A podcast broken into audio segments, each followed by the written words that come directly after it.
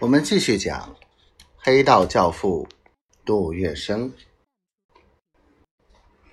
杜月笙还在法租界善中路创办了一所正式中学，亲任董事长，由陈群任校长，并在老家浦东耗资十万元建起浦东杜氏藏书楼，附设学塾。为了左右舆论，杜月笙极力拉拢新闻界的知识分子。新闻报的编辑唐世昌成为他在新闻界所收的第一个徒弟。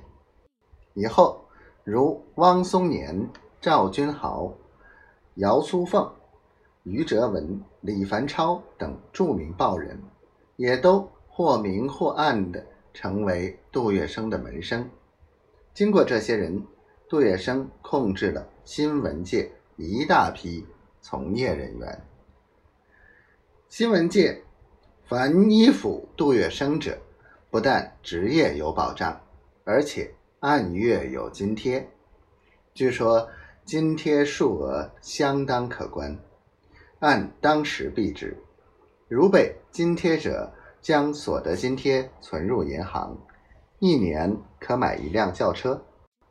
然而，他们如对杜月笙不买账，不但饭碗会敲掉，甚至会有性命之虞。经过这样的软硬兼施，杜月笙俨然成为新闻界的幕后操纵者。许多重要新闻，甚至是排好了版的头条新闻，只要杜月笙闲话一句，往往会。忽然不见，靠着在报界、新闻界的力量，杜月笙帮助不少达官贵人抽掉了不易外扬的桃色丑闻，受贿者因而感激涕零。以后遇到与杜月笙有关的事，一个个都设法帮忙，作为报答。经此一系列活动，杜月笙不仅在黑社会。而且在知识界也有了自己的影响，所以上海滩的三大亨中，黄金荣、张啸林分别被称为黄老板、张大帅，唯独杜月笙却得了个文雅称呼——杜先生。第七章，安氏。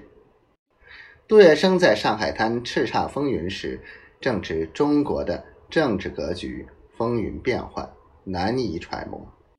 在这种大背景下，杜月笙为了获得自己的生存权利，采取的是左右不得罪的办法，运用外圆内方、刚柔并济的策略。这样，无论是趋进还是退止，都能泰然自若。无论时局如何变化，杜月笙都能游刃有余地应对，并且从中获利。但他为了安抚当权者、拉拢靠山，却不惜用卑劣而毒辣的手段镇压工人运动，手上沾满了鲜血，这也令世人对他深恶痛绝。